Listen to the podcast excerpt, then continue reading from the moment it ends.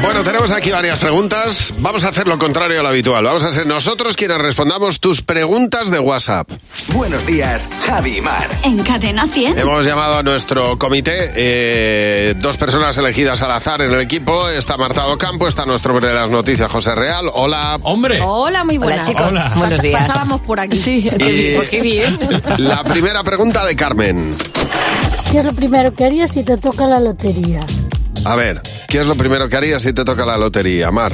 Una, haría una comida. O sea, reuniría a toda mi gente a la que quiero, mis amigos y mi familia. Y les diría, "Oh, os voy a dar una notición. Sí. Claro, se pensaría en otra cosa personal. Y a partir de ahí repartiría. Ajá. A ti te ha tocado un millón. A ti 500, 550 mil. Toda la pasta bien. repartida. Te Sí. tiene que tocar mucha lotería para eso, ¿eh? Bueno, Ya tú te me va a digo. tocar más de 27 millones. Ah, bueno, pues entonces Claro. sí. ¿Y tú, José? Pues yo, eh, yo vendría a trabajar. Sí. Al día siguiente. Por la satisfacción que tiene que ser venir a trabajar sabiendo que no lo necesitas. Que es impresionante. Y después me iría a un concesionario y le compraría a mi padre un descapotable, que es el sueño de su vida. Sí. Ya, bueno, ya el hombre, pues no sé si tiene otros sueños, pero vamos, que siempre, siempre lo decía. Yo quiero un descapotable, un Mercedes descapotable. Bueno, pues ese, para ti, papá.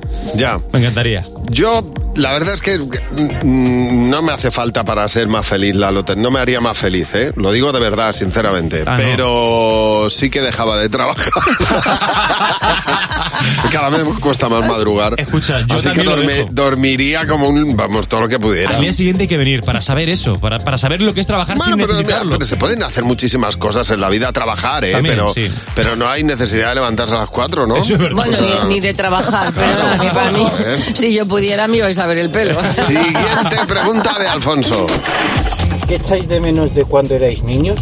¿Qué echas de menos de cuando eras niña, Marta? Pues mira, los sábados por la tarde, eh, que a partir de las tres y media empezabas ya con los dibujos animados, luego venía la película y luego ya cuando ponían la mega serie V, que para mí fue lo más de lo más, y el bocadillo. Ya. Eso El me bocadillo, flipa. qué rico, por favor. ¿Y de tú, José? chorizo. Yo, eh, fíjate, iba más o menos como, como Marta. Por la mañana, cuando te levantabas un sábado por la mañana y madrugabas para ver los dibujos. Ahora Ah. madrugas para limpiar el coche.